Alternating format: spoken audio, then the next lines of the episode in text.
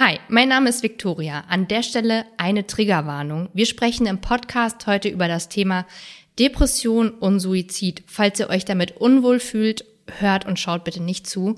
Ansonsten gibt es Informationen zu dem Thema in den Show Notes. Traditionell.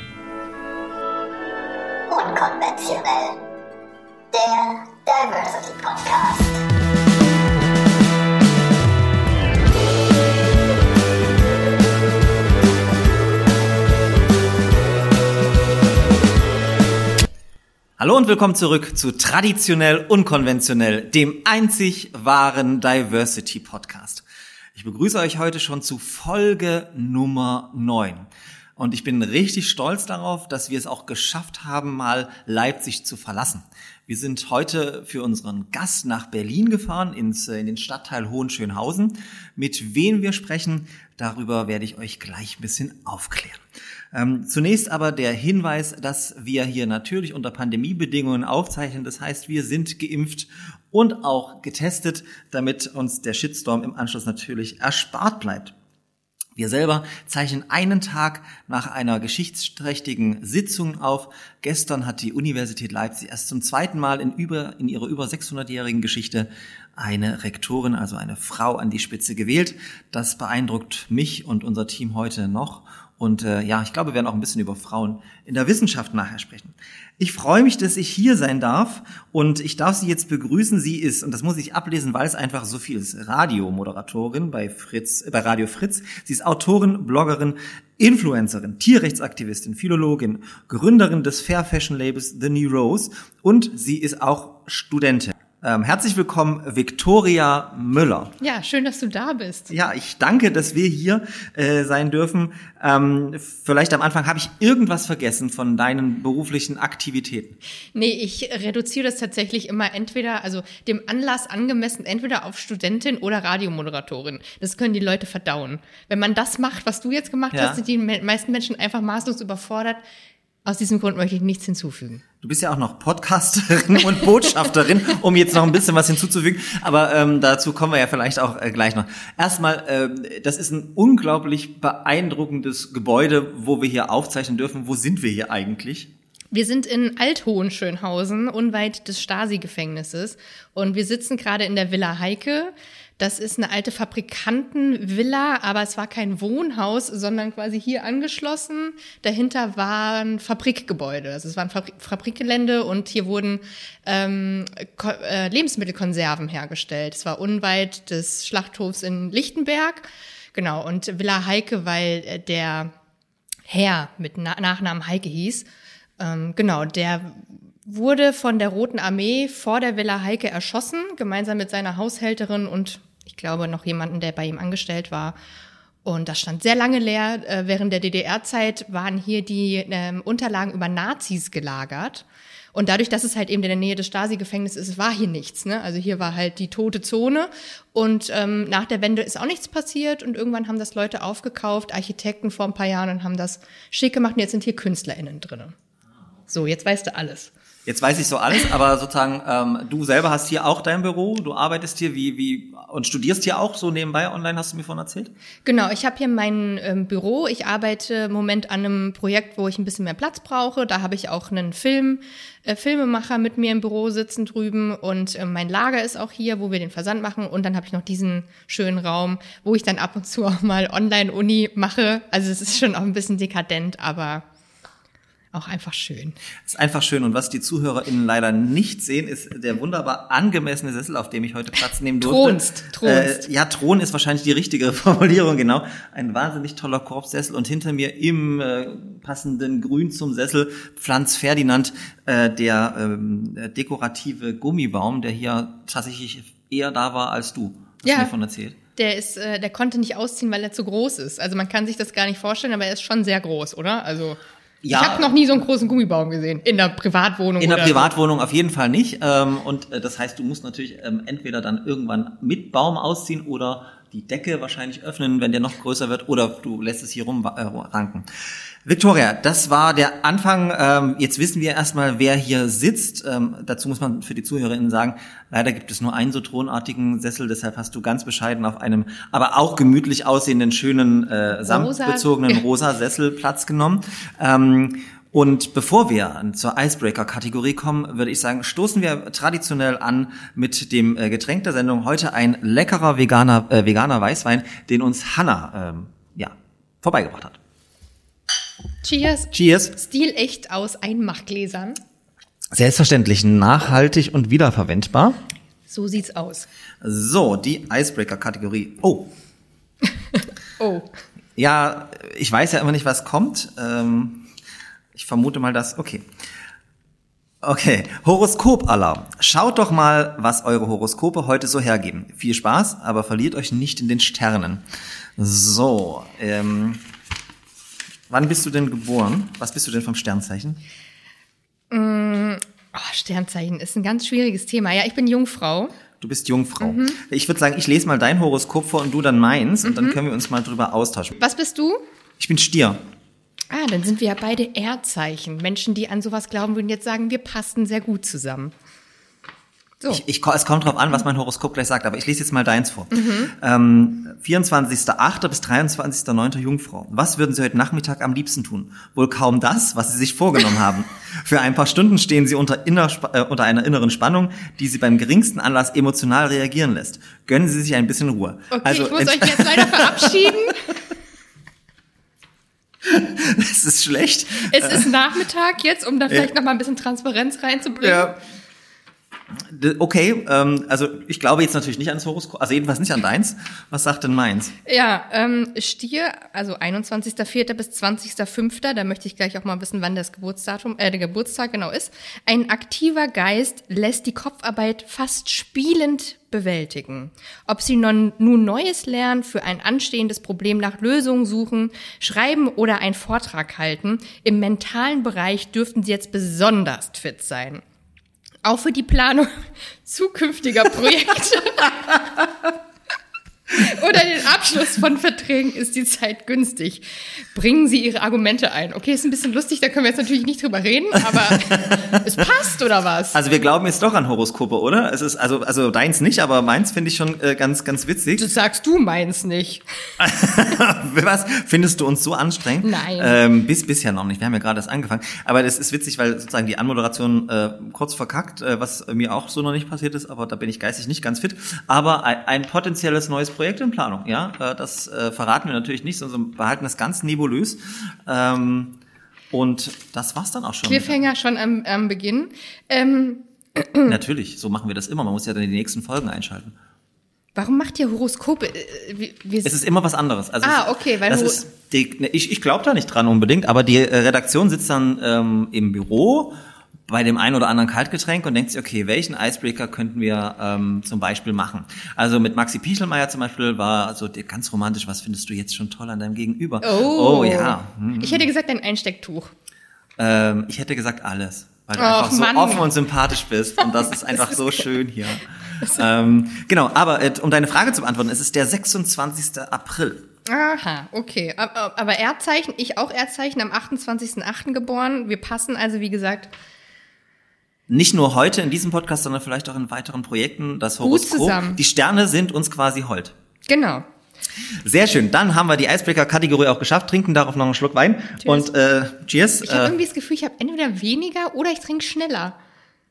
Das äh, möchte ich jetzt ähm, nicht kommentieren.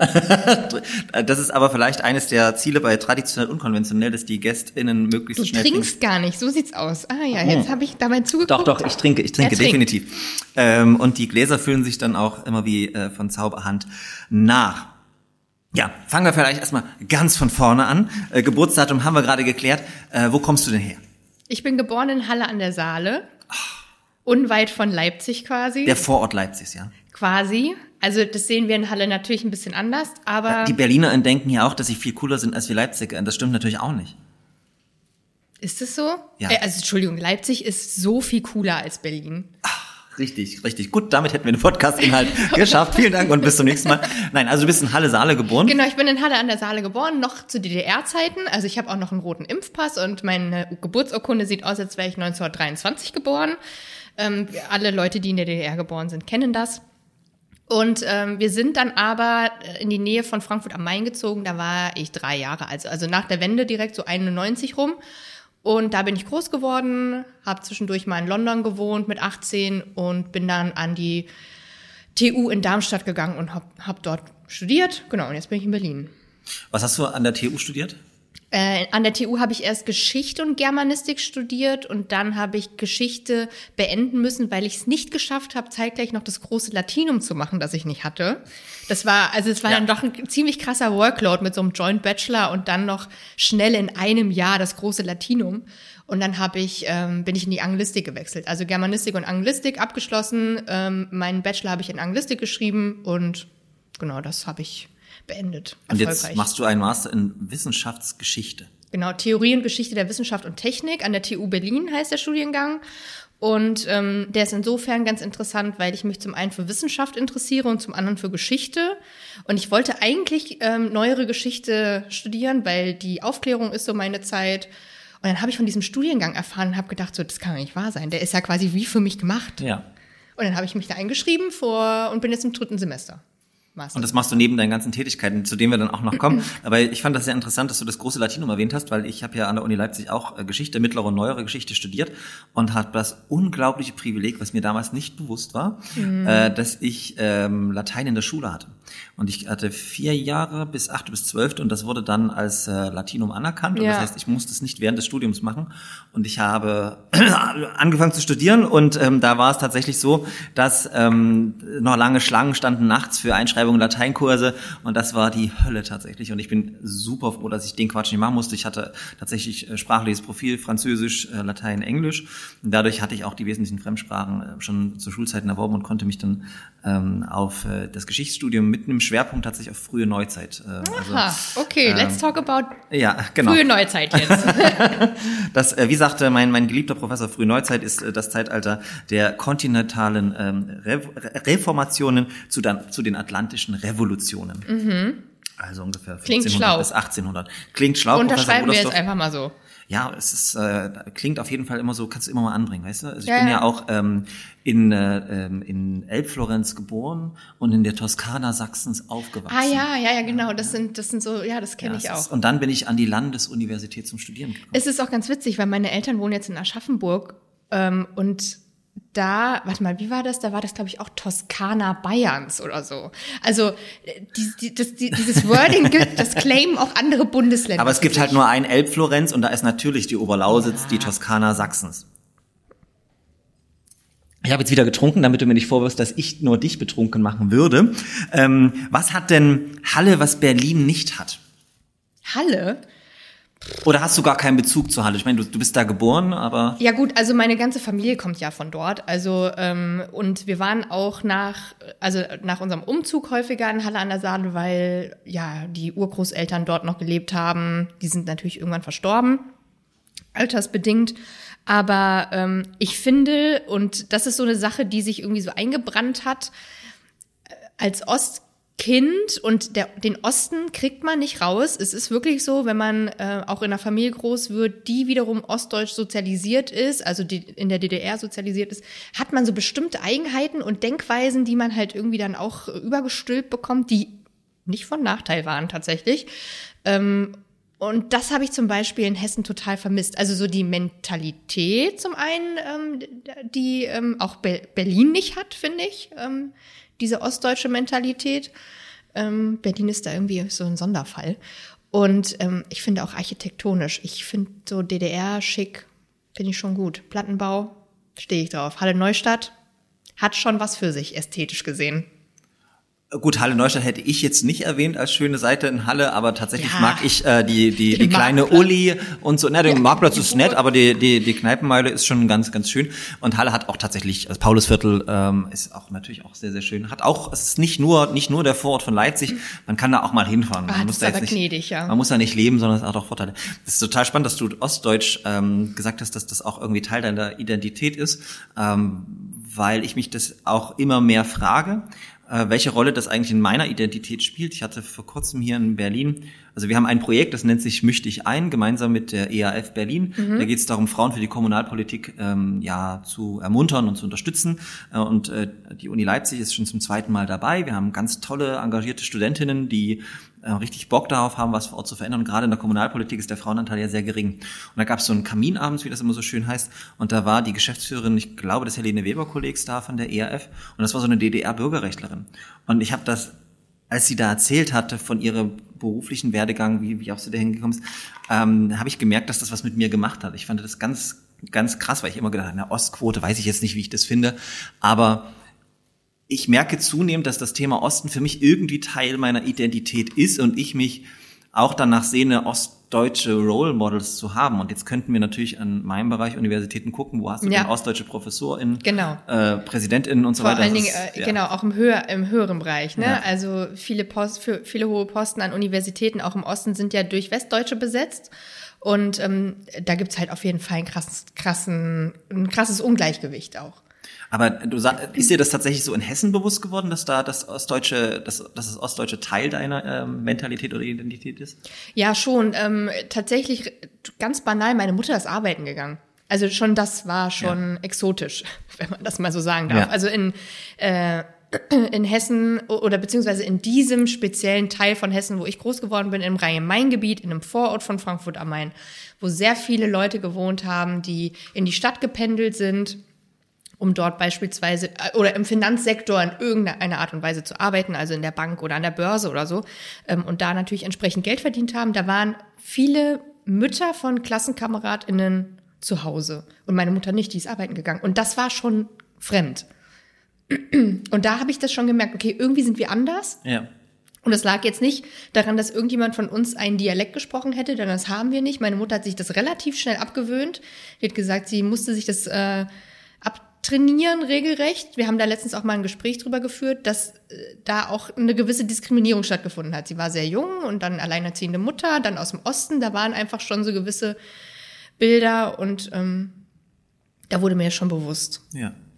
Also das ist ähm, eine, eine, eine Erfahrung, die ich tatsächlich von, von vielen ähm, höre, was das Rollenbild der Frau angeht mhm. und das, die Erwartungshaltung. Das ist ein ganz schönes Buch übrigens, warum Frauen im Sozialismus besseren Sex haben. Kommt direkt auf unsere Buchliste, geben wir direkt dann weiter, dass wir das mal äh, nochmal bestellen. Äh, Verlag erschienen. Ich habe es mir gerade gekauft, ich habe es ähm, tatsächlich äh, empfohlen bekommen. Da geht es ähm, auch so darum, warum der Sozialismus eben äh, ähm, feministischer ist als der Kapitalismus beispielsweise. Das mag durchaus sein, aber ich glaube zum Beispiel, dass du viele ähm, Frauen, die in der DDR sozialisiert wurden, sich nicht als Feministin bezeichnen Nein, würden. Da ist das, das Thema ist Feminismus super umstritten, äh, beziehungsweise unbeliebt, kann man ja sogar sagen, ähm, was aus meiner Perspektive absurd ist, weil es einen viel höhere Emanzipationsgrad der Frauen in Ostdeutschland, in Ostdeutschland gab. Also ist einfach selbstverständlicher gewesen. Ja. Ich glaube, das hatte kein, das, das war kein, es hatte keinen bestimmten es gab keinen bestimmten Begriff dafür, man hat es nicht aktiv angestrebt, sondern es war einfach eine normale Gesellschaftsform, dass zum Beispiel auch, und das ist ja das Interessante daran, ich weiß nicht, ob das in, äh, in deiner Familie, ob du das auch beobachten konntest, aber die Männer ja zum Beispiel auch andere Rollen übernommen haben. Beispielsweise war es ganz normal, dass, äh, also in meiner Familie, die Männer machen auch den Haushalt.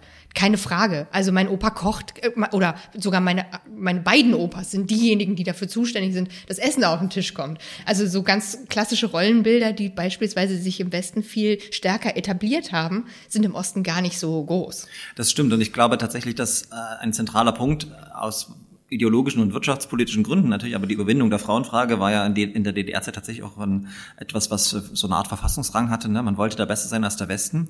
Und die wirtschaftliche Selbstständigkeit der Frauen in der DDR hat natürlich enorm zur Emanzipation beigetragen. Man war nicht abhängig vom Ernährer der Familie. Und ja, bei mir war das tatsächlich auch so, ähm, dass die Männer da auch andere Rollen übernommen haben Klammer auf, mein persönlicher Eindruck ist, wenn ich jetzt meine Omas ausklammere, ähm, dass äh, dann also die Männer durchaus auch gut kochen konnten. Also mein Stiefvater konnte besser kochen als meine Mutter tatsächlich auch. mein Vater kann eigentlich auch gar nicht so richtig kochen. Ähm, das war, das ist ähm, äh, ganz, ganz interessant, dass du das auch ähm, so ansprichst, was die Rollen angeht. Aber ähm, dennoch ist es ja bis heute auch Teil ähm, unseres Diskurses und das finde ich ja auch immer spannend, ob es ähm, politischen, wenn du dir die politischen Wahlergebnisse anguckst, ähm, die heute im Osten nach wie vor komplett anders sind als im Westen. Leider auch in Sachsen sehr viel Blau, wenn wir da äh, uns die letzten Bundestagswahlergebnisse ähm, anschauen. Ähm, und für mich ist da auch noch nicht die, die, der Diskurs darüber abgeschlossen, warum es so ist bis heute. Und da muss man auch mal ehrlich drüber reden. Das ist tatsächlich eine Sache, die mich aktuell ziemlich massiv beschäftigt. Mein Freund ist im Westen geboren, im Osten groß geworden. Die sind quasi ähm, nach der Wende nach Brandenburg gezogen, ähm, in, in München geboren. Sein Vater ist Engländer. Also und ich habe quasi das Umgekehrte erlebt. Und wir haben zwei verschiedene Welten, sind in zwei verschiedenen Welten groß geworden unter zwei verschiedenen Be Bedingungen quasi. Wir haben da ein Haus gekauft, was viele Leute ja gemacht haben nach der Wende. Die sind dann, also es gab ja viele Leute, die auch in den Osten gegangen sind, um dann da ähm, ja zu leben, zu arbeiten, wie auch immer. Ähm, Rolls-Royce ist hier in der Nähe, so kamen die dahin. Und ich finde tatsächlich, das ist ein Thema, was unsere Generation, würde ich jetzt mal sagen, und auch die jetzt noch nach uns kommen, immer noch beschäftigt und noch nicht äh, im entsprechenden Ausmaß äh, und Umfang aus, äh, aufgearbeitet wurde. Also was ist zu Wendezeiten passiert? Also auch Thema Treuhand und ne, all diese Themen. Ähm, und was ich auch ganz spannend finde, sind eben diese verschiedenen, verschiedenen ähm, Identitäten, die es ja doch auch gibt. Weil gerade zum Thema, und das ist sowas, das regt mich sehr auf, das erlebe ich oft, vor allen Dingen in Westdeutschland und ich kenne viele Leute in Westdeutschland, weil ich da groß geworden bin, viele Freunde habe. Es gibt so diese, diese westdeutsche Arroganz den Ostdeutschen gegenüber und gerade wenn es um das Thema Wahlergebnis geht und ich sage immer, Schaut euch an, wie das Wahlergebnis vor 30 Jahren war. Da wurde die PDS noch gewählt.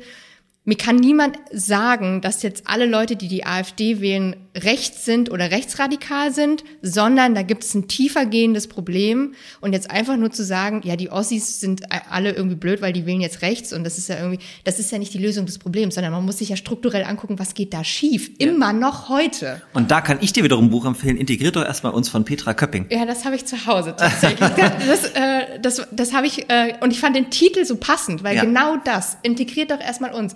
Man darf ja nicht vergessen, dass es ein komplett anderes System war, in dem man groß geworden ist. Und plötzlich gab es den Kapitalismus plus dass ja die Leute, die ähm, zu DDR-Zeiten oder als die DDR äh, angefangen hat, enteignet wurden. Also zum Beispiel im Osten wird viel, viel weniger vererbt als äh, im Westen. Und das sind alles so Sachen, Industrie, schau dir doch mal, ne, Du wirst es kennen. Ja, wir haben in Leipzig keine Firmenhauptsitze. Ne? KMUs sind bei uns vorhanden, aber große Unternehmen, das merken wir natürlich auch, die geben dann keine Spenden in die Wissenschaft, was äh, in Westdeutschland, Baden-Württemberg beispielsweise ein komplett anderes ja, Wissenschaftssystem ja. ermöglicht und, und, und. Und ähm, ja, wenn du das Buch äh, zu Hause hast, ist, äh, ich finde tatsächlich Petra Köpping, äh, wenn ich von, von, von Vorbildern sprechen würde oder, oder Frauen, die mich beeindruckt haben, ist sie definitiv eine. Ähm, ich äh, schätze sie tatsächlich ähm, sehr, kenne sie schon seit sehr vielen Jahren und sie ist auch so eine, die ähm, nicht, nicht ähm, nur in Richtung der sogenannten Westdeutschen schimpft und sagt, okay, oder, oder erklärt und sagt, ja. ne, weg mit der Arroganz, sondern die auch in Richtung Osten mehr Selbstbewusstsein fordert und ja. das aber auch mit, mit, auch mit äh, Umbrucherfahrungen, auch, dass ihr Abschluss nicht anerkannt wurde, dass sie auch nach der Wende dann mal gucken musste. Ja. Sie war Bürgermeisterin in den Wendejahren, also da hat die auch einiges zu erzählen. Ähm, von daher ist das Buch, finde ich, auch ganz gut. Ich glaube, ich kriege sonst irgendwann Anschluss, wenn wir das Ganze jetzt noch weiterziehen, weil wir, jetzt ein komplett, wir komplett anderes Thema. ähm, kommen wir zurück zu deiner Biografie. Mhm. Ähm, du bist äh, sozusagen äh, dann irgendwie irgendwann nach Berlin gekommen, direkt von, von, von, von Hessen oder wie war das? Genau, von Darmstadt. Von Darmstadt nach äh, Berlin. Ich war tatsächlich noch gar nicht fertig mit dem Bachelor. Ich habe dann meine Bachelorarbeit in Berlin geschrieben und wohne jetzt, glaube ich, seit neun Jahren oder so in Friedrichshain. Also im Osten. Bin wieder in den Osten gegangen habe ich immer gesagt. Das ist ja schon mal gut, aber wie kommt man mit einem, einem BA in Anglistik dann dazu, ähm, Radiomoderatorin äh, zu werden? Ich bleibe jetzt mal bei und ein Fashion-Label zu gründen. Mm.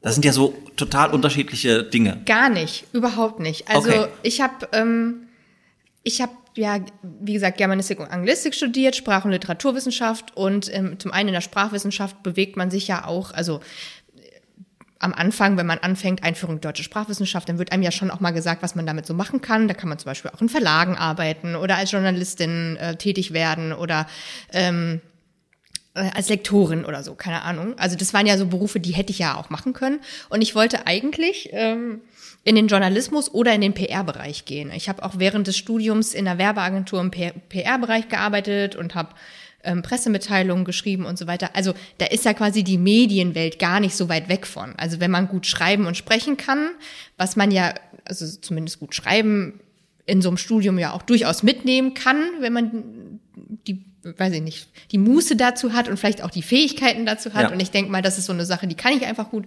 ist man da gar nicht mehr so weit weg, vielleicht in den journalistischen Bereich zu gehen. Und da ist ja dann der, der, die Radiomoderatorin auch nicht mehr so weit weg von. Und ich bin halt irgendwie ins Internet gestolpert während des Studiums. Das war tatsächlich eher Zufall.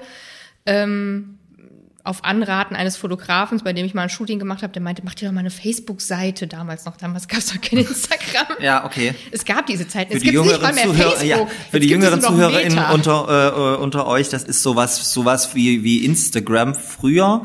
Ganz früher gab es auch, habe ich gehört, StudiVZ, warst du My, da? MySpace. MySpace, oh wow. Ja. Nee, da war ich nicht, aber StudiVZ kenne ich noch. Ja, bei StudiVZ war ich angemeldet, aber bei MySpace Na, war du wahrscheinlich bei SchülerVZ, oder? Nee. Du warst schon bei. Ich war bei StudiVZ, aber. Und wie heißt das? Äh, ICQ gab's noch. Dieses Chat-Teil. Das gibt's schon länger.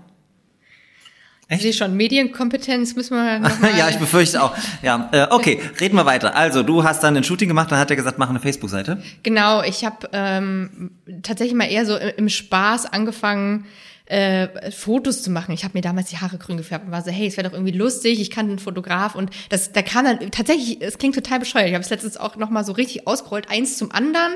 Ähm, ich war dann auf dem Cover vom Tätowiermagazin in Deutschland ähm, mit mit diesem Bild, was wir da gemacht haben. Und dann bei einem anderen Fotoshooting meinte dann der Fotograf, der eher so aus dem Fashion-Bereich kam, ähm, mach dir doch mal eine Facebook-Seite. Und dann habe ich das gemacht und so bin ich quasi, ich will das jetzt gar nicht so ausführlich, aber so bin ich quasi äh, ins Internet gekommen und durch dieses ganze in der Werbeagentur im PR-Bereich arbeiten, sowieso sich schon mit Social Media irgendwie beschäftigen müssen und wie kommuniziere ich nach außen? Das war ja quasi unser Job. Wie kommunizieren wir die Projekte, die wir da machen und so nach außen? Habe ich das dann quasi an mir selber getestet und es hat irgendwie funktioniert. Da habe ich auch mal eine Frage. In irgendeinem Beitrag über dich habe ich gelesen, ich glaube, die Bezeichnung war Alternativmodel oder, ja, oder genau. sowas. Was ist denn das, bitte schön? Also äh, für die äh, ZuhörerInnen, die das jetzt nicht sehen, äh, mir gegenüber sitzt eine äh, äh, junge Frau, die aber erkennbar Tätowierungen hat. Äh, macht dich das schon zum Alternativmodel oder? Also das ist tatsächlich ein Thema und man muss es ja immer als Historiker, also wir, wir hier sitzen sich ja zwei äh, HistorikerInnen gegenüber, muss es natürlich immer äh, in die Zeit setzen. Ne? Also aus unserer heutigen Sicht wirkt es vielleicht irgendwie so ein bisschen albern, weil wir kennen DAF-Werbung mit ähm, allen möglichen Models oder auch Levi's und ne, all die großen Brands, auch äh, Lauf, auf dem Laufsteg, man sieht ja inzwischen alles. Das war aber vor zehn Jahren noch überhaupt nicht normal. Also wirklich gar nicht. Da hat es gerade angefangen, dass ähm, Brands, äh, also vor allen Dingen so, so, so jüngere Brands oder welche, die, keine Ahnung, so, so ein ich habe mal ein Shooting zum Beispiel für Buffalo London gemacht. Die wollten dann halt so, okay, wir brauchen irgendwie einen Farbtupfer, wir brauchen was Verrücktes, es muss irgendwie edgy sein. Und deswegen war man dann quasi nicht klassisches Model mit den Maßen oder so, sondern man war dann quasi so, äh, oder ich war dann häufig gebucht als ähm, der kleine Farbtupfer und das kleine Verrückte, was sich die Firma dann dann nochmal so getraut hat zu machen. Ähm, da, da kommt es her tatsächlich. Und ich würde mich auch nie und habe auch mich nie als Model verstanden, obwohl das natürlich mein Job war. Aber ich war nie in Form und Größe ein Model. Aber es, tatsächlich, dann gibt es ja im Model-Business auch diese vielen, vielen Schubladen äh, von, von Curvy-Models und äh, jetzt bist du ein Alternativmodel und was weiß ich nicht alles. Ähm, es geht also tatsächlich immer darum, ein bestimmtes Klischee zu erfüllen und dein Klischee war, du warst der Farbtupfer. Genau, tätowiert, bunte Haare und dann, genau, war ich immer so ein bisschen für, dafür zuständig und das tatsächlich mit so, auch dieses ganze Thema Curvy Models und sowas, Body Positivity, das war noch nicht so groß.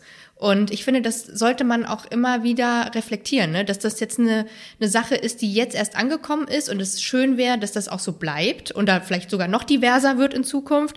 Aber da muss man auch dranbleiben. Also viele Firmen gehen da auch so mit so einem Trend und ähm, ja, deswegen sollte das immer auch der, der die Nachfrage sollte auch da bleiben, ne? dass man sagt, okay, hey, stellt euch doch mal ein bisschen diverser auf, lasst doch mal Photoshop weg und so. Okay, jetzt wissen wir tatsächlich, wie es dazu kam, dass du im Internet gelandet bist mit Facebook, äh, was wir heute ja nicht mehr so für wirklich verwenden. Ähm, Es heißt ja auch nicht mehr so, es heißt ja jetzt Meta. na, Ich die finde, Firma heißt Meta, aber Facebook heißt doch weiter Facebook. Das, nee, oder? Das, Doch. Ja? Ja. Ah, die Seite heißt weiter Facebook. Die Seite heißt weiter. Ja, jetzt komme ich mit Medienkompetenz, ne? Okay, aber wollten die nicht das Metaverse jetzt mal? Also, Nee, also es heißt, die Seite heißt weiter Facebook und Instagram und, und WhatsApp und dann steht immer bei Meta Ja. da unten, da drunten, da drunten. Also das ist der große äh, Überkonzern. Ähm, aber tatsächlich, ich hatte ja bei der Vorstellung dich als Influencerin vorgestellt. Ähm, ich frage mich immer, was macht eine Influencerin zu Influencerin? Ist es die, die Followerinnenzahl oder was ist der Unterschied zwischen Influencerin und Creatorin? Ähm, also bi- bist würdest du dich als Influencerin be bezeichnen? Warum würdest du das tun oder nicht tun und, und was machst du dann den ganzen Tag? Posten? Ähm, hast du das Buch ähm, Influencer, die Ideologie der Werbekörper von Wolfgang M. Schmidt und Ole Nymon gelesen? Nein.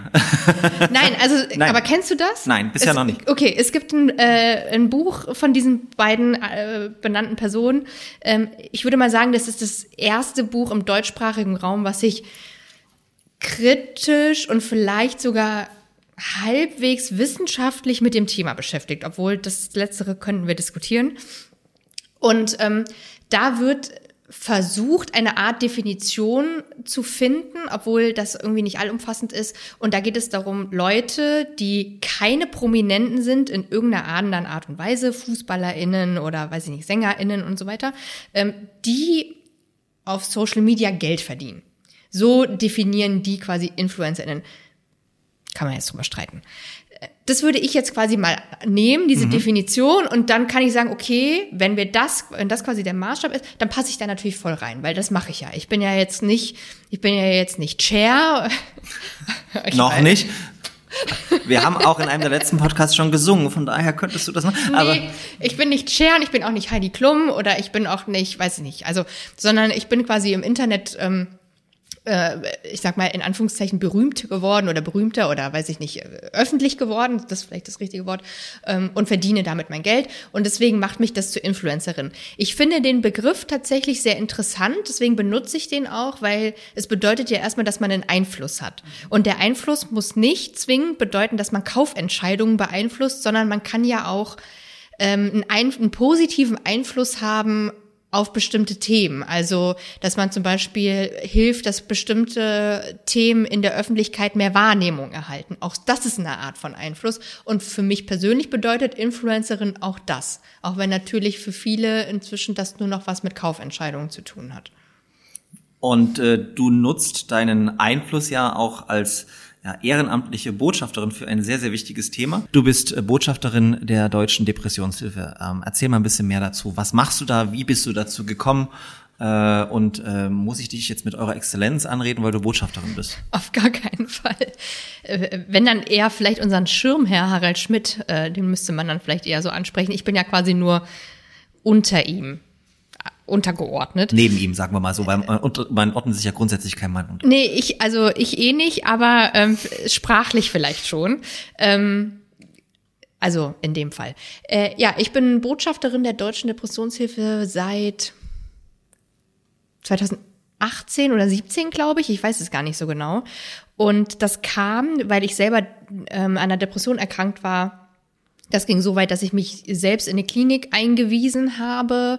Das war im Jahr 2014 und ähm, halt keinen Ausweg gesehen habe. Ich habe mich bin in die Notaufnahme gegangen, habe gesagt, hallo, ich würde mich gerne selbst einweisen und war dann einen Monat lang in Behandlung und danach noch fünf Jahre in ambulanter Psychotherapie und habe dabei also ich habe mich vorher nie wirklich mit dem Thema beschäftigt, muss ich ganz ehrlich sagen. Klar, man ist Mitte, Anfang Mitte 20, da hat man eh andere Sachen im Kopf und ähm, ich habe mich nie wirklich mit dem Thema beschäftigt und es kam dann, dass natürlich Menschen davon erfahren haben, dass ich in der Klinik war, alte Arbeitskolleginnen aus Darmstadt beispielsweise, also so, wo ich dann irgendwie, ne, also oder Le Leute, die ich halt kenne von irgendwoher, die mir plötzlich geschrieben haben und meinten, ah ja, kenne ich auch, hatte ich auch, fühle ich auch, wie geht's dir, wie oder die quasi so ähm, versucht haben, mich zu kontaktieren und darüber zu reden. Und ich dachte so krass, okay, ich hatte das bei der habe ich gar nicht gedacht, dass die oder bei dem und so fing, fing das an, dass ich gemerkt habe, oh, es gibt noch viel mehr Menschen um mich herum, die,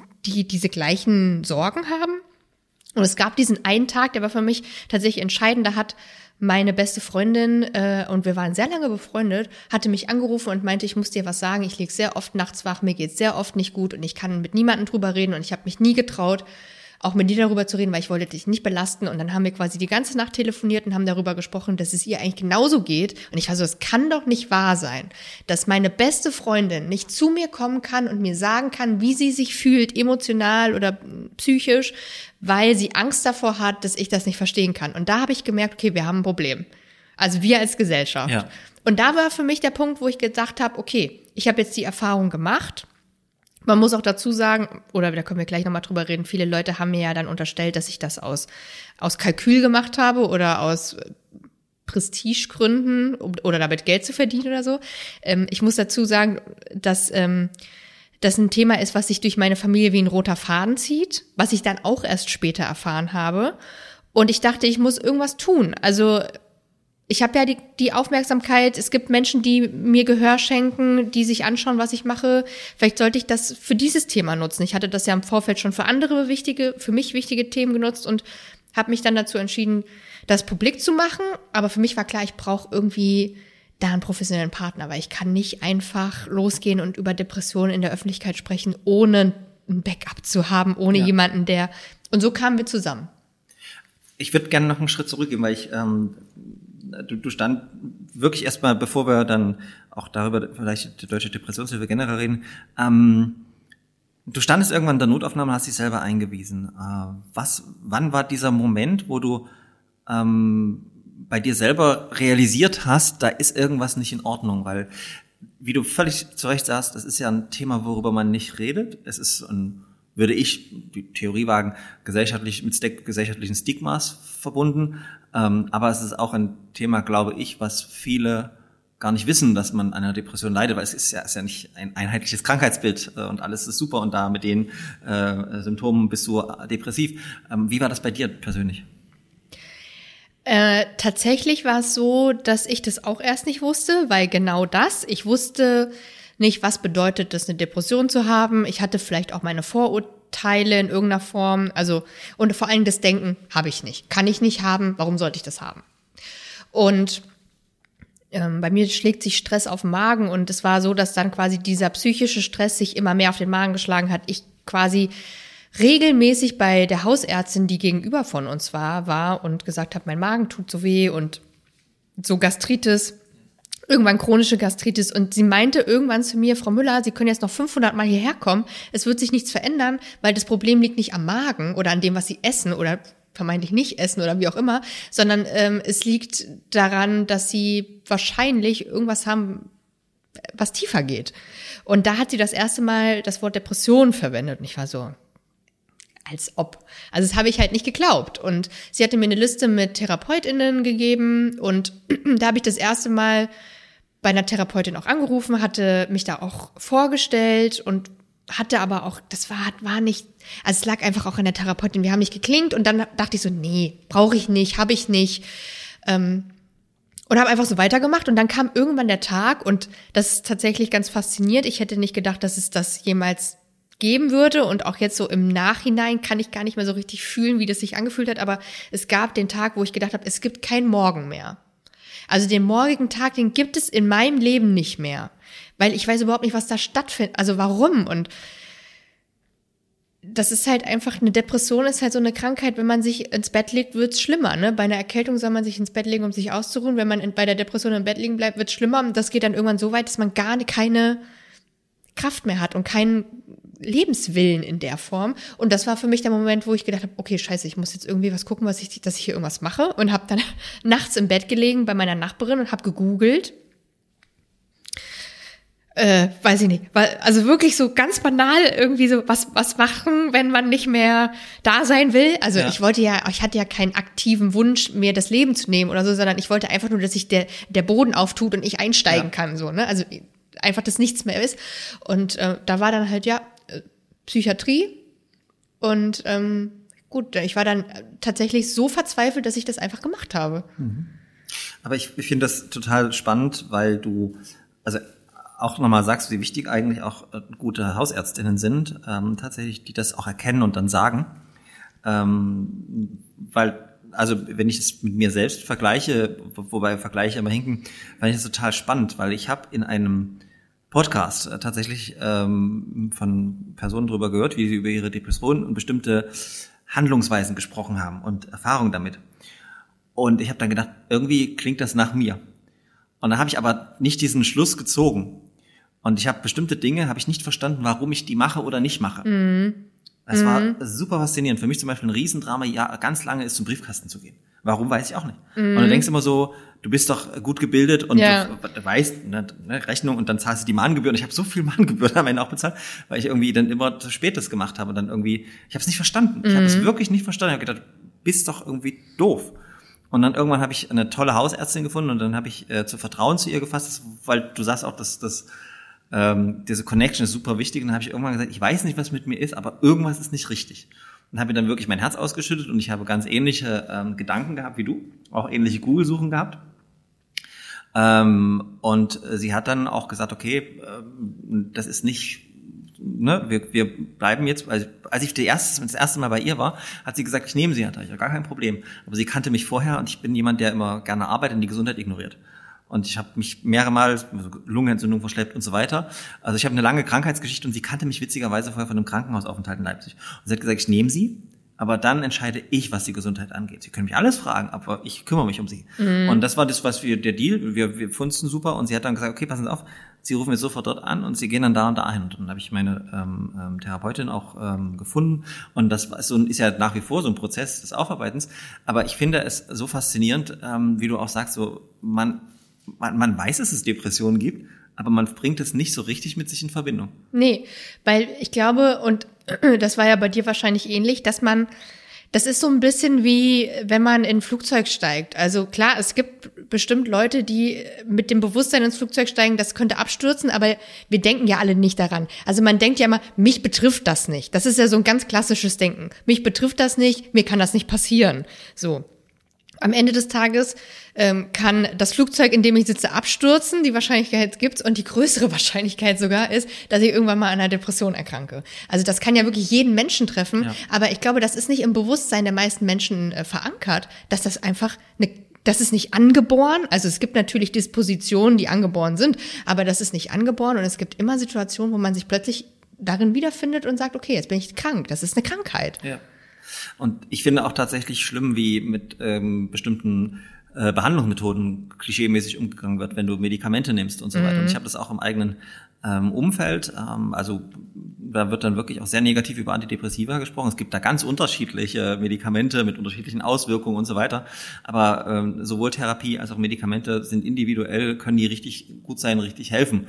Ähm, und man sollte es nicht so stigmatisieren, bloß weil man dann sich Hilfe sucht. Im Gegenteil, ich finde das ähm, ist ganz, ganz gut. Also ich habe einen Bekannten, der hatte einen Selbstmordversuch äh, tatsächlich gewagt. Er würde bis heute behaupten, ähm, er hatte gar nicht die Absicht zu springen, aber wenn ich bei äh, Facebook Sachen poste auf einem Turm oben ähm, und, und der dann mit der Polizei runtergeholt werden musste, dann würde ich sagen, das war jetzt nicht so ganz ähm, ungeplant. Ne? Ja. Und der es bis heute ablehnt, das zu sagen, okay, medikamentöse Behandlung oder mal eine, eine Therapie zu machen oder so, weil er selber glaubt, dass das keine Depression ist. Und weil ja die Gefahr besteht, dass er eventuell bei Medikamenten zunehmen könnte zum Beispiel. Das ist halt auch krass.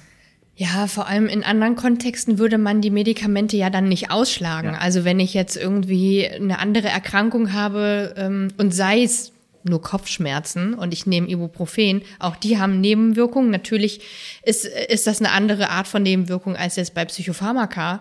Aber dennoch ist es ja so, dass ähm, man ja auch unterscheiden muss zwischen Psychopharmaka, die es vor 20, 30, 40 Jahren gab und heute. Also das ist tatsächlich auch so ein Stigma, ähm, das ich auch erlebt habe, dass viele Leute, ja, die machen doch abhängig und ich habe auch, ich habe die auch nicht lange genommen, das muss ich auch ganz ehrlich sagen. Also ich bin jetzt auch ähm, ganz gut ohne klargekommen, aber ich sehe auch, dass es verschiedene Arten von Depressionen gibt und das ist nämlich auch ein ganz wichtiges Thema. Also es ist ja nicht nur so, dass ähm, da- dass alle Depressionen gleich sind, sondern es gibt einfach auch ähm, bestimmte Arten von Depressionen, die brauchen diese Medikamente unterst- äh, medikamentöse Unterstützung, weil da einfach das Serotonin im Gehirn fehlt und das ist wirklich auch ein chemischer Prozess. Und da muss man halt Medikamente nehmen. Ja, und ich kann es aus eigener Erfahrung sagen, so winzige Pillen, was die äh, nach einer gewissen Zeit machen, äh, wo ich früher da saß und richtig Angst hatte, Panik hatte, nicht mehr weiter wusste, äh, sind sie angstlösender. Ja. Das heißt nicht, dass ich in irgendeiner Form keine Gefühle mehr habe oder nicht, nicht empathisch bin oder was weiß ich. Aber sie nehmen mir krasse Angst und diese Stärke brauchst du dann, um bestimmte Dinge erstmal aufzuarbeiten. Ähm, du hast aber was gemacht, was ich total beeindruckend finde. Du hast auch noch ein Buch geschrieben, äh, meine Freundin, die Depression, das hier wie durch Zufall gerade auch vor uns liegt. Ähm, wie kam es denn zu dem Buchprojekt? Ja, tatsächlich, ganz banal. Ich habe eine E-Mail bekommen äh, von einem Verlag, also der Verlag, der dieses Buch rausgebracht hat, mit der Frage, willst du ein Buch schreiben? Fragezeichen. es ist wirklich genauso passiert und ähm, ich habe eine Affinität für Bücher und ich habe ja auch Literaturwissenschaft studiert und ähm, das nicht ohne Grund, weil ich einfach gerne lese und ähm, gerne schreibe. Und da war das natürlich, oh ja, na klar, na sicher, das war mein Traum. Schon seitdem ich klein bin, würde ich gerne mal ein Buch schreiben. Und ähm, dann ging es natürlich darum, okay, was für ein Thema machen wir jetzt? Und ich habe gesagt, ich würde gerne über das Thema Depression schreiben, weil also das ist jetzt kein, muss ich auch ganz ehrlich sagen, ne, das ist jetzt kein literarisches Meisterwerk oder so. Das ist ein Erfahrungsbericht. Und zwar ein Erfahrungsbericht über eine junge Frau, die Depression hat. Was mir nämlich damals am Buchmarkt gefehlt hat, war genau das. Es gab ähm, viele, also es gab generell wenige Erfahrungsberichte, sondern sehr viele Fachbücher oder so Erklärungsbücher. Die bringen ja gar nichts. Also klar, ich meine, du jetzt weiß ich theoretisch, was eine Depression ist, aber es wäre ja viel cooler zu wissen, wie fühlen sich andere Leute, wie geht's denen? Weil häufig hat man ja, ne, wa- was du meintest mit dem Briefkasten, hat man ja so Kleinigkeiten, wo man denkt, man, ey, ich bin doch der letzte Mensch. Also sorry, warum kriege ich das nicht hin? Das kriegen doch alle Leute hin. Selbst die Leute, die nichts hinkriegen, kriegen doch das hin, nur ich nicht. Und das sind ja so Gedanken, die man hat. Und das ist natürlich schön, wenn man so Erfahrungsberichte liest von anderen Leuten und denkt so, ah krass, denen geht es ja genauso. Ich bin gar nicht so abnormal. Und das war die Intention auch dahinter, ähm, einen Erfahrungsbericht aus der Sicht einer jungen Frau zu schreiben, die an Depression erkrankt ist. Eine junge Frau, die vermeintlich alles hat, weil auch das wurde mir sehr oft gesagt. Du hast doch alles, du hast ein Studium abgeschlossen, du hast eine schöne Wohnung, du wohnst in Berlin, du hast eine Familie, du hast sonst alle Gliedmaßen und sonst geht's dir auch nicht schlecht und so. Ja, es ist ja kein Grund. Also das Ja, also trotzdem- dir wird nicht mal die Depression zugestanden, weil dir geht's nicht schlecht genug. Genau, ne? mir geht's nicht schlecht genug.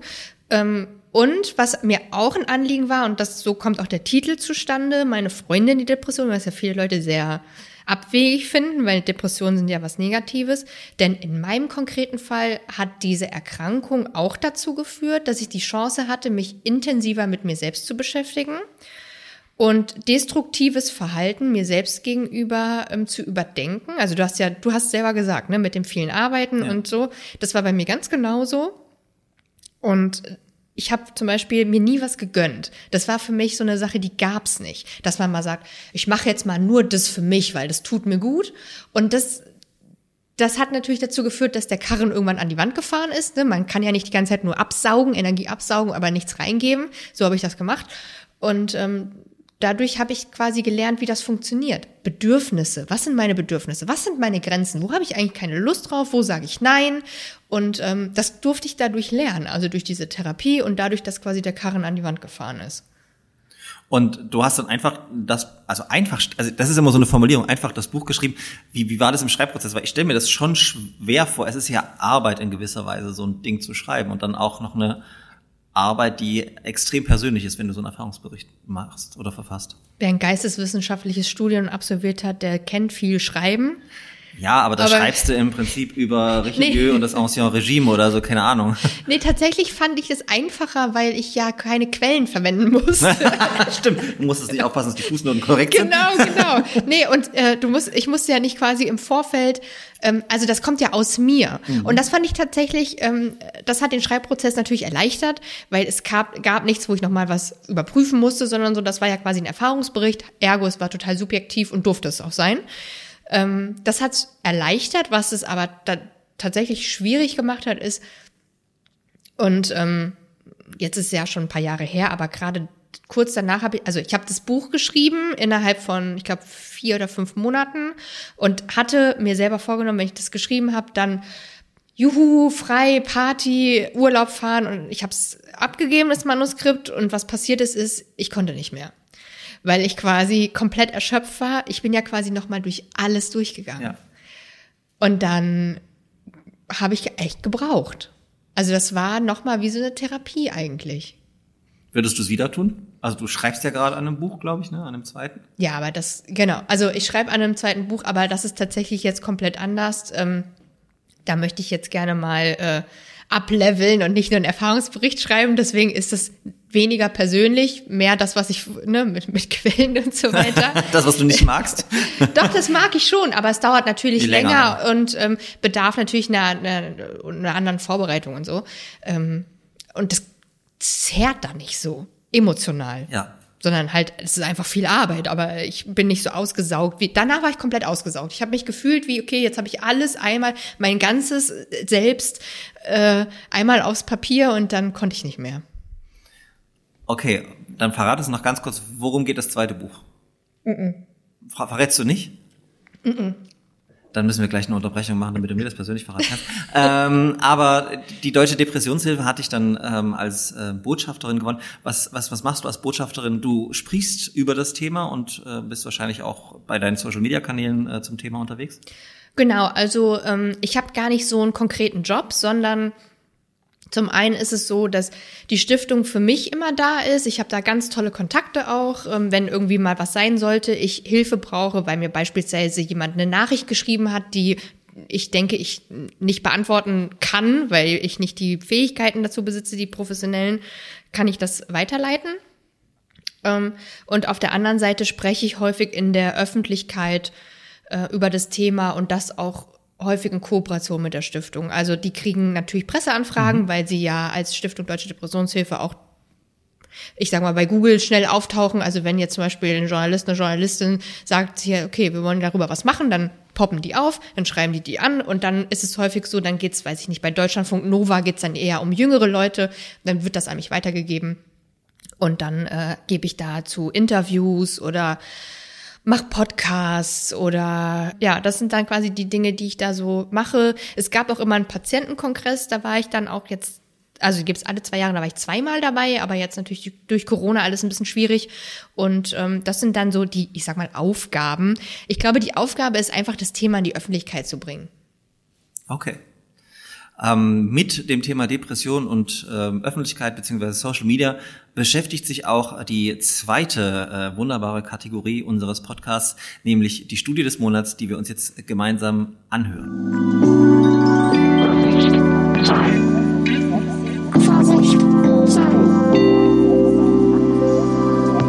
Vorsicht, Zahlen.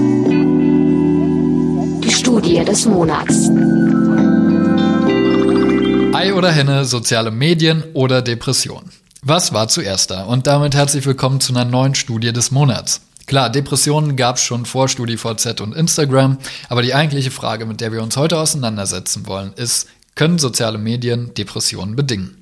In der Vergangenheit wurde dieser Zusammenhang in verschiedenen Studien immer mal wieder hergestellt, bestätigt werden konnte er allerdings nicht. Und kleiner Spoiler, auch die heutige Studie des Monats wird das nicht können. 2020 erschien die Studie Temporal Associations Between Social Media Use and Depression, also einer Studie über den zeitweisen Zusammenhang zwischen Social Media Nutzung und Depression. Durchgeführt wurde die Studie von Dr. Brian Primack von der University of Arkansas und seinen Kolleginnen. Knapp 1000 Menschen zwischen 13 und 18 Jahren wurden zu ihrem Nutzungsverhalten befragt. Außerdem mussten alle Personen einen Fragebogen auf Anzeichen auf Depressionen ausfüllen. Nach drei und sechs Monaten wurde dieser Fragebogen wiederholt. So, aber was kam denn da nun raus?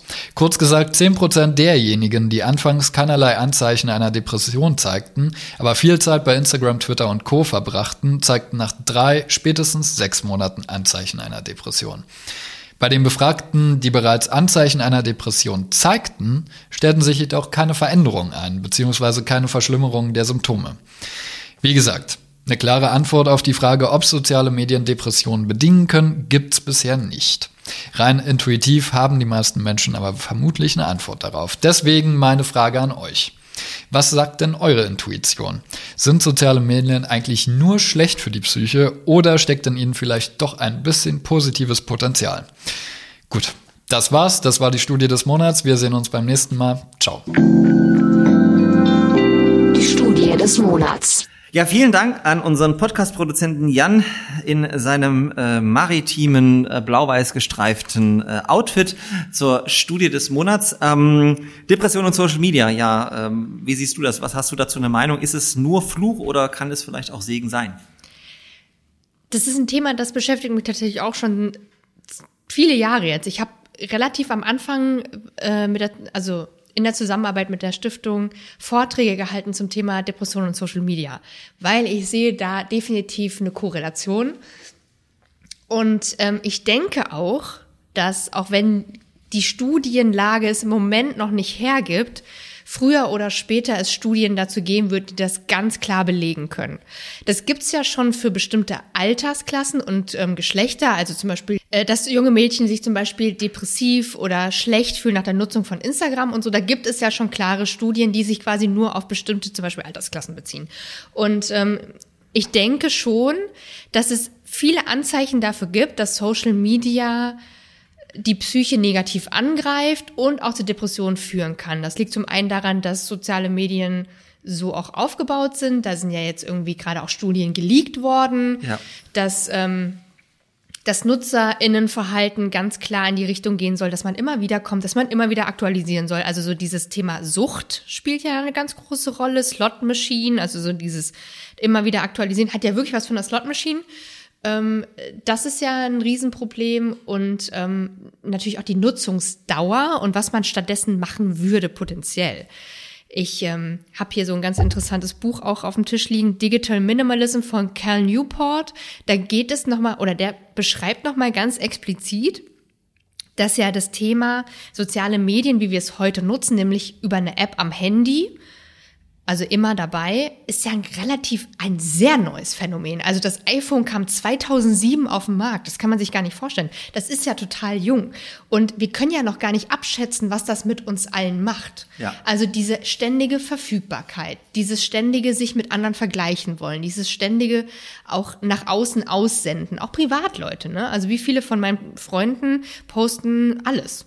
Und das macht natürlich was mit der Psyche und ich glaube, man kann schon davon sprechen, dass es sich negativ auf die Psyche auswirkt. Und da gibt's ja auch ähm, ähm, vergleichbare Phänomene, als zum Beispiel das Kino sich etabliert hat. Also diese Medienrevolution Anfang des 20. Jahrhunderts, dass Menschen damit ja überhaupt nicht zurechtgekommen sind. Aber wenn wir jetzt mal bei der Zielgruppe meinetwegen ähm, jüngere Menschen, äh, Teenager, in, ähm, junge Mädchen und Jungs ähm, bleiben, was ist der richtige Umgang damit? Also ist es dann ähm, Social Media ähm, zu verbieten, ähm, eingeschränkt zu verbieten? Das heißt, du hast eine, eine Zeit von zwei Stunden am Tag oder so, ähm, oder alles zu kontrollieren. Wie würdest du, was würdest du sagen? Weil das klingt natürlich so, dass äh, Social Media ein Einfallstor für Depressionen sein kann.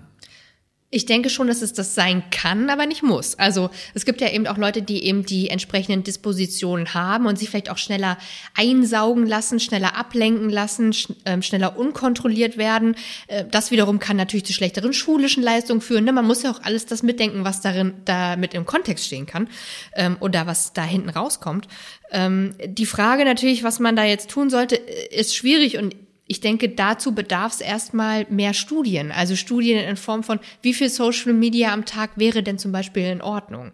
Also vielleicht auch verglichen mit ähm, Video killed the Radio Star. Also es gab ja auch irgendwann TV Ja. und viele ähm, Kinder, Jugendliche und aber auch Erwachsene verbringen sehr oder haben sehr viel Zeit äh, im linearen Fernsehen verbracht. Das ist jetzt natürlich so in diese Streaming-Welt übergegangen. Aber dass man YouTube, ja. ja, aber dass man halt einfach mal guckt, was ist denn ein normales Maß oder ein Maß, was nicht schädlich ist und das dann quasi in Regeln gießt oder in Empf Empfehlungen vielleicht eher. Also ich glaube, also was man schon sagen kann, das wäre zumindest meine Auffassung, äh, das Wichtigste ist, wegducken gilt nicht.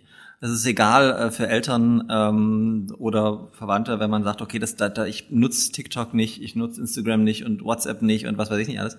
Man muss sich damit auseinandersetzen, wie funktioniert es und man muss es mit den Kindern besprechen. Das halte ich für ganz wichtig, weil da funktioniert relativ viel sorgloses ähm, konsumieren und dann tatsächlich auch ähm, Ausgrenzung läuft ja über Klassenchats per WhatsApp, was da gibt es Ja. auch interessante Untersuchungen auch, ähm, wo ich dann sagen muss, okay, liebe Eltern, es findet, es gibt sicherlich nicht die ideale Lösung, die man vorschlagen kann, ähm, aber es ist wichtig, darüber zu reden, weil man wird es nicht verbieten können. Im Zweifelsfall haben es die Kinder in der Schule, ähm, weil sie das bei ihren äh, Mitschülerinnen ähm, dann angucken, was sie dann für TikTok haben, für Instagram haben.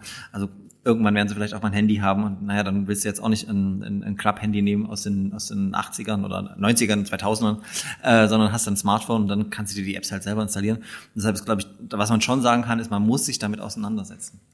Total. Also ähm, das Thema Medienkompetenz ist natürlich ein Riesending, nicht nur bei dir. Ich wusste zumindest, dass es noch Facebook heißt. Nee, aber natürlich auch für, also ich denke, dass es einfach dadurch, dass so viel digital geworden ist, ist das eine Sache auch für, die sollte in der Schule auch besprochen werden. Ähm, Und wie du richtig gesagt hast, viele oder viel mehr Eltern sollten sensibler mit dem Thema umgehen. Und ich denke, dass es so ein Konglomerat an Dingen sein sollte, die dann geschehen. Also zum einen natürlich Medienkompetenz und das beinhaltet nicht nur, wie viel Zeit ist gut, sondern, und das ist maßgeblich in unserer Informationsgesellschaft, es gibt einfach eine Flut an Informationen. Also das, was man früher ja gar nicht hatte, nämlich Informationen. Also es wurde ja gesteuert in Form von, es gab eben bestimmte Ausspielmedien, die konnte man anzapfen, das war reguliert. Heute ist es nicht mehr so, jeder hat einen Telegram-Kanal, jeder hat ähm, einen YouTube-Kanal und kann irgendwelche kruden, falschen Informationen in die Welt setzen. Und man muss natürlich zum einen jungen Menschen, me, junge Menschen dafür sensibilisieren, wie gehe ich kritisch mit Medien um und wie gehe ich kritisch mit Informationen um. Fände ich jetzt generell auch gar nicht so schlecht, wenn man das weiß. Auch Ja, grundsätzlich schade das nicht. also kritisches Denken ist generell immer gut. Ähm, und natürlich auch, äh, ich denke, es gibt vielleicht so Vergleiche wie äh, wenige Eltern würden auf die Idee kommen, ihr Kind jetzt mit Zucker voll zu stopfen. Weil ich meine, das ist klar, das, Kinder finden Zucker total toll, aber es gibt viele Eltern, die dafür sensibel sind und sagen, nee, ist nicht so gesund. Und dass man vielleicht irgendwann dahin kommt, dass man sagt, nee, das ist jetzt nicht mehr gesund und deswegen limitieren wir das. Und da sollte man vielleicht irgendwann hinkommen. Aber ich glaube, da fehlt einfach noch viel. Ich glaube auch, das Problem ist, äh, dass, dass Medienkompetenz ähm, oder dass, dass unsere ähm, Prozesse und Regularien viel zu langsam geworden sind, Veränderungen viel zu langsam möglich ist in, in, in Schulen ähm, und dass man das anpassen muss an unsere heutige viel schnellere Zeit.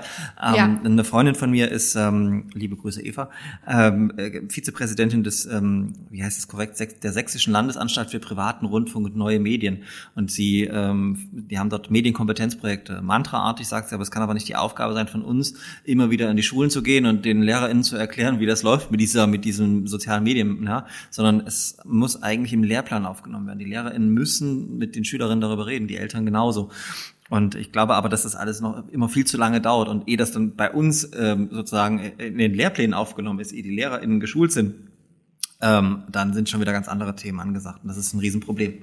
Ja, das ist ja, weil wir ja über ähm, Depressionen gesprochen haben, also auch über ähm, die Psyche, ist ja das auch ganz interessant, dass ja ähm, die Psyche gar nicht mehr nachkommt. Also bei den Entwicklungen. Viele Leute kommen ja gar nicht mehr nach. Also sie können kognitiv überhaupt nicht verarbeiten, was jetzt überhaupt der nächste Trend ist, was jetzt überhaupt als nächstes passiert ist, wenn man noch die letzten drei noch nicht verstanden hat. Und ähm, das ist natürlich auch ein Riesenproblem. Also da ist natürlich auch die Frage, inwieweit können wir das überhaupt regulieren und müssen wir das vielleicht auch regulieren, weil diese Entwicklung, wie du schon richtig gesagt hast, rasend schnell geht und ja auch immer schneller. Ne? Also wenn man sich jetzt die letzten 150 Jahre anschaut, ist das ja, hat sich ja das immer wieder, also wurde ja immer schneller, schneller, schneller. Also wenn man mal überlegt, was wir beide schon für technische ähm, Revolutionen, sage ich jetzt mal, miterlebt haben. Also Was war dein erstes Handy? ähm, Weißt du es noch? nee, weiß ich nicht. Ich weiß es noch, ein Ericsson. Das war ein großes Handy mit einer, mit einer, mit einer Antenne. Und ich konnte 20 SMS speichern. Ja, aber schau mal, guck mal, ich weiß noch ähm, damals, also ich, ich bin 33, ich kann mich erinnern an Ich bin Computer. 29. Punkt. Genau, du bist 29, du kennst das alles nicht, was ich jetzt sage. Ja. Also Computer mit Disketten zum Beispiel, das, das hat man ja noch aktiv miterlebt, ja. Dann ähm, Handys mit, genau, oh, nee, oder diese, diese ähm, Piepser. Es gab doch mal diese, diese Tell-Me's. Das waren so, so wie so Piepser, wo man dann so Ja, ja. Nachrichten, äh, also das ist, das habe ich immer, ich bin jetzt nicht 80, ja. Das war ja damals schon total revolutionär. Wow, ich kann eine Nachricht an jemanden, da hat man irgendwo angerufen, da hat man eine Nachricht eingesprochen, dann wurde das schriftlich übertragen. Und jetzt guck mal, wo wir jetzt sind. Und das innerhalb kürzester Zeit.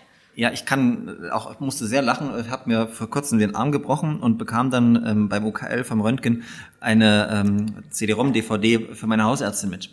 Wo ich dann sagte, was, was, was ist das denn? Schick's mir, schieb's mir auf den Stick drauf. Nee, das geht ja nicht. CD-ROM. Sagte meine Hausärztin, das ist total nett, aber was will ich denn damit? Ich kann ich gar nicht einlesen. Wir haben gar nichts mehr, kein CD-ROM-Laufwerk und überhaupt. Und dann habe ich das dann ohne Mist ähm, mir im OKL nochmal ausdrucken lassen, habe die, habe die Bilder dann eingescannt und meiner Ärztin per Mail geschickt. Ja, also manchmal ist äh, Digitalisierung auch äh, wirklich noch irgendwie Zauberwort für viele. Ähm, aber äh, Victoria, kannst du noch? Kannst du noch? Hast du noch ein bisschen Luft? Wir haben Na ja noch klar. ein, zwei Blöcke übrig. Ähm, Aber wir, wir haben ja schon total lange geredet. ja, ne? das ist ja nicht unser Problem, weil Jan muss ja das, das Best of rausschneiden, also er wird ja gar nichts schneiden. Ähm, ich habe noch äh, eine kurze Frage und dann noch mal ein wichtiges anderes Thema. Und die erste ganz kurze Frage ist, Victoria, äh, ich habe dich ja als ähm, Vic- Victoria Müller ganz klassisch vorgestellt. Auf deinem Buchtitel steht aber ähm, Victoria, jetzt muss ich mal, ne? Fun Violence? Ja. Fun, Fun Violence, genau. Ähm, was hat es damit auf sich? Äh, wie kam es zu dem Künstlerinnennamen und warum jetzt nicht mehr Victoria Fun Violence? Also entstanden ist der Künstlername, den ich sehr lange getragen habe, ähm, tatsächlich so ein bisschen aus dieser Szene, wo ich damals herkam. Ich hatte sehr viele Freundinnen, Freundinnen, also Frauen vor allem, die Roller Derby gemacht haben und da hat man halt eben diese Namen, ja, also Bambi Brachial, Mel Riot, Makani Terror. Das, also es musste immer irgendwie brutal sein, aber es war irgendwie cool, weil ich fand, das, das war einfach so, ähm, ja, der Inbegriff vom Feminismus, Frauen machen so einen brutalen Sport und geben sich brutalen Namen und aber irgendwie am Ende des Tages hatten trotzdem alle rosa an und ich hab das irgendwie gemocht und ich wollte damals auch unbedingt Roller Derby machen, da kam dieser Name her. Ähm, und dann habe ich quasi angefangen im Internet stattzufinden und dann wollte ich meinen echten Namen nicht verwenden, tatsächlich so ein bisschen auch aus Sorge, weil ich überhaupt nicht wusste, was bedeutet das im Internet stattzufinden und, und hatte mir diesen Namen gegeben. Ähm, und dann äh, seit 2021, also Januar nicht mehr, Ganz bewusst auch, weil es ist, äh, es gab für mich eine Situation, ähm, ich bin Teil der Offensive psychische Gesundheit. Das sind drei Bundesministerien, die haben das ins Leben gerufen und ich war bei einer offiziellen Pressekonferenz mit Hubertus Heil, Jens Spahn und äh, Franziska Giffey. Ähm, dabei war noch Sven Hannawald, der quasi die andere prominente Person war und ich. Und es gab die Situation, dass Hubertus Heil das Wort an mich gegeben hat und sagte, Frau van Violence. Und ich dachte so, okay, ich bin jetzt über 30, ich bin jetzt quasi in einem professionelleren Kontext und vielleicht möchte ich auch ernst genommen werden, weil, was auch passiert ist, ähm, es gab vorher noch äh, eine interne Talkrunde, die moderiert wurde und die Moderatorin hatte alle Leute gesiezt, nur mich nicht. Und ich dachte, okay, die Leute nehmen mich nicht ernst. Ja. Ganz klar. Und dann dachte ich, gut, dann muss ich jetzt halt einfach Müller heißen. Ganz einfach. Dann lege ich das jetzt mal damit ein bisschen ab und ähm, trete jetzt unter meinem Klarnamen auf und versuche ernst genommen zu werden, was tatsächlich gar nicht so einfach ist. Weil? Ähm, ja, zum einen natürlich vielleicht mein Background, also so, ich komme ja aus der Punk-Szene, bin stark tätowiert, habe dann da irgendwie so diese Sachen gemacht, ich habe für TAF moderiert, also Sachen, die für viele Leute sehr trivial sind, sind sie auch, aber sie machen auch Spaß, also warum sollte man nicht irgendwie sowas auch machen? Ähm, und ich glaube in vielen Bereichen auch ganz plump, weil ich eine Frau bin. Und vielleicht eine Frau bin, die tätowiert ist. Ich glaube, das ist für viele Leute immer noch so eine Sache, das kann ja nicht so richtig zusammengehen. Ähm, eine letzte Sache hätte ich noch, die mich tatsächlich interessiert, weil sie uns äh, verbindet. Du hast einen Podcast gemacht, äh, den hast du auch schon erwähnt, äh, Lab Gap. Was hat es damit auf sich? Wie kam es dazu? Ich meine, du bist ja selber eine Frau in der Wissenschaft, ähm, aber vielleicht kannst du ein bisschen was erzählen zum Podcast ähm, Lab Gap. Also ich bin eine Frau, die sich mit Wissenschaft beschäftigt. Du, du bist Studentin, also bist du auch eine Frau in der Wissenschaft oder im Wissenschaftssystem. Okay, im Wissenschaftssystem, aber vor allem, und das ist eigentlich der Hintergrund, ich bin eine Frau, die sich mit Wissenschaft beschäftigt. Dadurch, dass ich Wissenschaftsgeschichte studiere, ist mir relativ schnell aufgefallen, Ah, sehr interessant. Wir reden ja, also, und das ist tatsächlich eine Sache, ich muss sagen, an meiner Uni wird das sehr kritisch auch gesehen. Wir beschäftigen uns mit einer Wissenschaftsgeschichte geschrieben von weißen Männern. Das ist sehr Für weiße eurozent, Männer. also Ja. zentriert und es ist sehr stark äh, der, der Blick auf weiße Männer, die eben irgendwas erfunden oder entwickelt oder entdeckt haben. Und ähm, ich dachte ich meine, so, wir haben Geschichte studiert, Heinrich von Treitschke, Männer machen Geschichte. Ho, ho. Ähm, ne, also Ja, äh, und das war tatsächlich für mich so eine Sache, wo ich dachte, okay, das kann ja vielleicht in der Vergangenheit so sein, beziehungsweise wäre ja mal interessant zu wissen, welche Frauen da überhaupt stattgefunden haben, von denen wir heute nicht wissen. Das ist ja äh, ein anderes Themenfeld. Aber was ist heute? Es kann ja nicht sein, dass wenn ich jetzt irgendwie ähm, mit jungen Menschen spreche oder auch äh, mit Freunden oder so, nenn mir eine Wissenschaftlerin und niemandem fällt irgendwas ein. Kein, nicht mal Marie Curie wird dann genannt. Das war's. Und dann weiß ich, okay, da muss es doch irgendwie was geben. Und ähm, es gibt sehr viele inspirierende, tolle äh, Frauen in der Wissenschaft aktuell, die einfach zu wenig Gehör finden. Und das war die Idee hinter diesem Podcast LabGap, nämlich denen diese Bühne mal zu geben. Ähm, und viele der Frauen haben teil, also viel, einige der Frauen, nicht viele, ähm, haben noch nie in der Öffentlichkeit gesprochen, was ich doch bemerkenswert finde, angesichts dessen, was sie leisten und geleistet haben. Also sie wurden noch nie angefragt oder gehört. Äh, Und ich denke, es sollte normalisierter werden, dass Frauen auch in der Wissenschaft stattfinden. Und vor allem, und das ist eine wichtige Sache, dass Diversität äh, sehr wichtig ist für Wissenschaft. Denn es kann nicht sein, dass es immer nur einen Blickwinkel gibt und wir wissen über Bias. Es gibt sehr viele Bereiche, wo es einen Bias gibt und der liegt maßgeblich daran. vielleicht erklären wir noch mal ganz kurz, was Bias heißt für die ZuhörerInnen, die das vielleicht nicht so alltäglich verwenden wie wir. Ja, das machst jetzt du. Ah, muss ich jetzt wieder. Ähm, wir haben, damit du trinken kannst. Ähm, es gibt eine, eine, eine, eine Übers- wird übersetzt mit Prägung vielleicht, eine Geschlechterprägung tatsächlich, ähm, die man ähm, im Kopf hat. Ja. Ja, oder halt, also um es jetzt vielleicht mal ganz einfach zu erklären, so ein blinder Fleck, den man Ja. dadurch auch hat. Ne? Also dass man bestimmte Perspektiven einfach ausblendet, weil das nicht in die eigene Lebensrealität passt. Ja. Also gerade jetzt in Bezug auf ähm, Männer in der Wissenschaft und in der Medizin ist das ja ein Riesenthema. Äh, und ich denke einfach, dass es da mehr Repräsentation von ähm, Frauen, ähm, letztens sagte jemand Frauen und andere Minderheiten, das fand ich tatsächlich doch ganz witzig. Aber ja, Ich würde jetzt wahrscheinlich Flinter-Person sagen, aber nicht unbedingt, ja. ich fand nur, Frauen sind mehr Prozent als Männer, deswegen Minderheit ist vielleicht nicht ganz korrekt. Aber ja, von marginalisierten Gruppen, Ja. ganz einfach. So. Das brauchst einfach. Das ist wichtig für die Wissenschaft. Und äh, was hast du selber, was würdest du sagen, so sind die, die wichtigsten Dinge, die du in deinem Podcast gelernt hast? Tatsächlich ähm, hatte ich ein Pod eine Podcastaufnahme mit einer sehr tollen Frau, Kenza Aizi Abu. Die ähm, ist im Bereich künstliche Intelligenz tätig und die hat mir nochmal vor Augen geführt, dass es vor allen Dingen in der Erforschung und Entwicklung von künstlicher Intelligenz äh, diverse Team, Teams braucht, weil künstliche Intelligenz relativ schnell einen Bias entwickeln kann, nämlich zum Beispiel rassistisch werden kann. Also weiß ich nicht, wenn man jetzt zum Beispiel in Namen denkt, irgendeine künstliche Intelligenz muss irgendwas sortieren nach Namen, weil sie Kreditwürdigkeit. Ähm, und dann sagt diese künstliche Intelligenz, wenn jemand ein, äh, einen nicht deutschen Nachnamen hat, sind diese Leute weniger kreditwürdig und schmeißt die vielleicht von vornherein raus. Heißt, so ein, äh, so ein ähm, künstliche Intelligenz kann relativ schnell rassistisch, sexistisch werden und da ist es einfach wichtig, dass man diese, diese Sachen mitdenkt. Und das fand ich sehr beeindruckend. Es klingt auf jeden Fall so, als ob äh, man neben traditionell und konventionell dem einzig wahren Diversity Podcast auch äh, die vielleicht äh, demnächst neuen Folgen von LabGap irgendwie mal anhören sollte, aber die alten kann man natürlich auch noch mal anhören. Ähm, vielen Dank, Victoria. Jetzt kommen wir tatsächlich zur Überraschungskategorie ähm, für die ZuhörerInnen. Ähm, ich habe einen Umschlag vor mir. Wie immer weiß ich nicht, was da drin ist. Hunde sind drauf. Und diesmal hat sich Jan wirklich wieder Mühe gegeben. Es ist Doc-Content. Es ist wirklich, na, ich habe mich ja beschwert beim letzten Mal, dass es so lieblos war, weil er keine Zeit hat, hat er gesagt. Aber es ist schon niedlich, ne? Also, Sehr. Ich weiß gar nicht, wer süßer ist. na, ich? Ja, okay. Ah, ähm, äh, aber du bist ja eher äh, Hundetyp Ja, oder? äh, ja, ja. ja, ich auch. Ähm, definitiv. Ich habe jetzt beides zu Hause, Hund und Katze, und ich glaube, die Katze leidet manchmal darunter. Was hast du denn für einen Hund?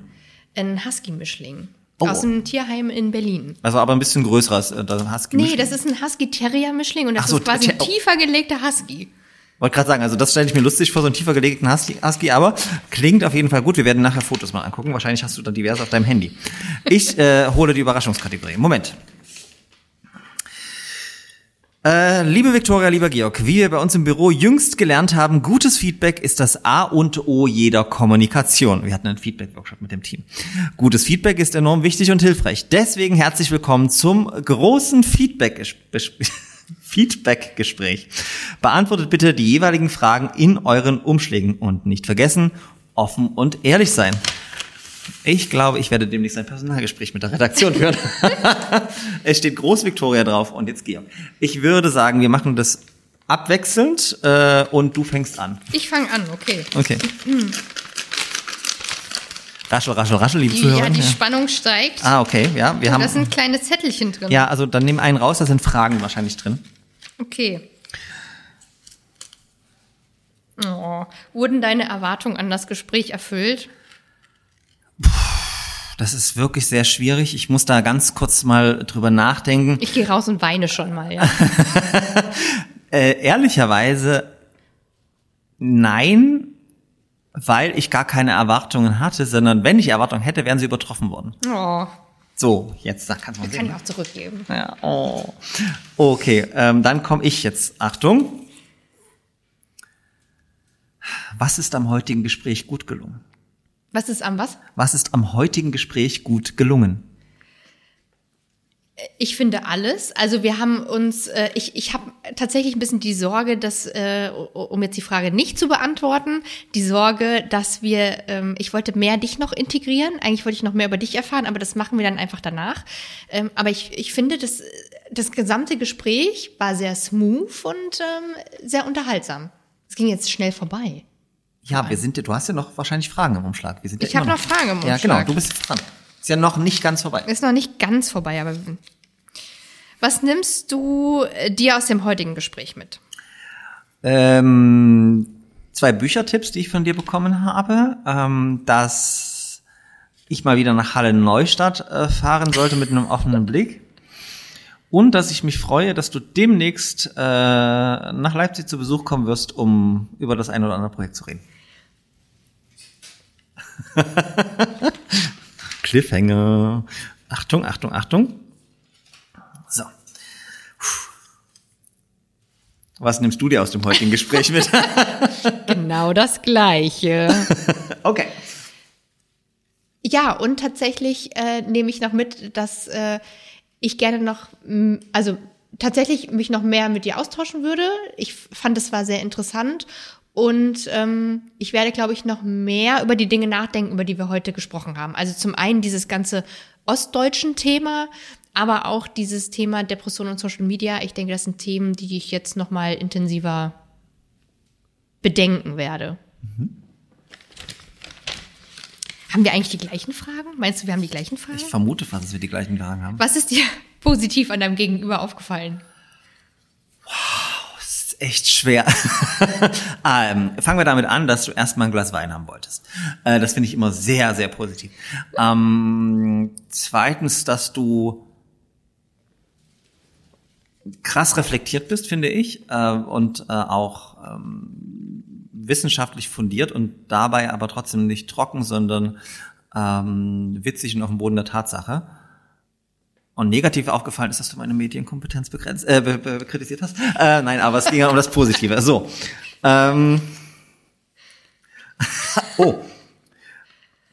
Die Frage ist, was fandest du am bemerkenswertesten, am bemerkenswertesten an deinem Gesprächspartner? Ich finde, du bist zum Beispiel sehr empathisch, äh, sehr aufgeschlossen und äh, ein, sehr warmer Gastgeber in deinem Podcast. Also ich habe mich sehr wohl gefühlt und ich bin ganz traurig, dass ich jetzt wahrscheinlich meinen letzten Zettel hier rausfische. Ich möchte nämlich gar nicht, dass es vorbei ist. Ist ja auch nicht vorbei. Kommt ja noch mal Abschlussrunde. Komm, ach so, okay. Das ist jetzt über zwei Reihen. Oh Gott. Gab es eine Situation, in der du bereut hast, dich auf diesen Podcast eingelassen zu haben? Ist das der richtige Umschlag? Ja, heute Morgen. heute Morgen, als ich dachte, wir haben gestern äh, die Wahl unserer Rektorin gefeiert, so ein bisschen, gar nicht exzessiv, aber heute Morgen dachte ich mir so, boah, eigentlich könntest du jetzt vielleicht noch ein bis drei Stunden schlafen, aber dann ähm, sind wir, ich hatte dir das ja erzählt, wie so auf Klassenfahrt mit dem Podcast-Team hergerollt, haben ähm, irgendwann dann eine äh, die die Playlist von unserem Podcast-Produzenten Jan über den Haufen geworfen und haben so ein bisschen Best of 2000er gemacht und dann haben wir da mitgegrölt und mitgetanzt und da sind Dann wir wandelt gut, sich dann das. wandelt sich das man hat man war gut gelaunt ähm, richtig äh, voller positiver Vibes kam hier an war beeindruckt von der Hütte und hatte einfach jetzt auch äh, eine tolle Zeit und ähm, das hat sich komplett gewandelt also wirklich nur heute Morgen so Aber wenn man aufsteht, bereut man doch immer sein Leben, oder? Wenn man aufstehen muss. Ich hasse das. Eigentlich stehe ich ganz gern auf, aber nicht um. Oh, naja. Okay. Wie schätzt du die Aufteilung äh, der Redezeit von ähm, äh, Victoria und Georg ein? Ich habe definitiv mehr geredet. Ich würde das jetzt mal ab äh, oder äh, verbuchen unter dem Aspekt, dass ich ja heute die Gästin war. Dass es ja auch normal ist. Also ich bin ja auch Moderatorin und ich weiß, dass man als Moderatorin oder als Moderator nicht mehr Redezeit einnehmen sollte als der kenne ModeratorInnen, denen solltest du das mal sagen. Trotzdem ähm, bin ich ganz häufig, äh, um jetzt an der, am, am Schluss nochmal Real Talk zu machen, ganz häufig verunsichert, ob ich jetzt zu viel geredet habe, weil ich äh, tatsächlich auch durch den Moderationsjob darauf trainiert bin, mich immer kurz zu halten und eigentlich eher weniger zu reden. Aber wenn man beispielsweise ähm, Gästin ist in irgendwas, dann fällt einem das häufig auf die Füße, wenn man dann so kurz und kompakt antwortet. Also ich habe da noch nicht so das richtige Maß und deswegen habe ich das Gefühl, dass ich zu viel geredet habe und du hättest eigentlich noch mehr sagen können. Ähm, ich würde jetzt meinen rechten Arm darauf verwetten, dass äh, das hier anwesende Podcast-Team und vor allen Dingen auch meine Mitarbeiter, meine Kolleginnen in der Stabstelle das grundsätzlich anders sehen und jetzt sagen würden, der redet so schon genug. Von daher war das ganz okay. ähm, nein, ich würde das Feedback gleich geben, dass das überhaupt nicht genug war, sondern dass das gerade erst ein Anfang war. Äh, ein sehr, sehr spannendes ähm, Gespräch, aber ich habe irgendwie ganz viele Anknüpfungspunkte noch, wo ich sage, da war das erst ein erster Auftakt und das müssen wir unbedingt for fortsetzen. Liebe Viktoria, vielen, vielen Dank für das Gespräch. Ich danke dir.